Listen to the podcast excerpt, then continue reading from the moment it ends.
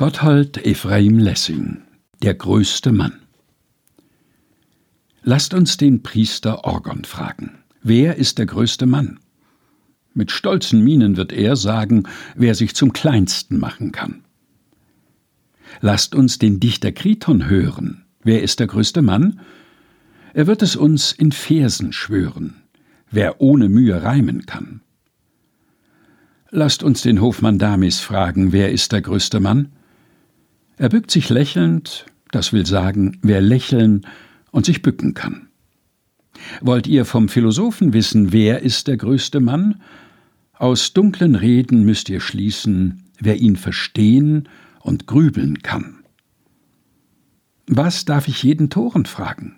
Wer ist der größte Mann? Ihr seht, die Toren alle sagen, wer mir am nächsten kommen kann. Wollt ihr den klügsten Toren fragen, wer ist der größte Mann? So fraget mich.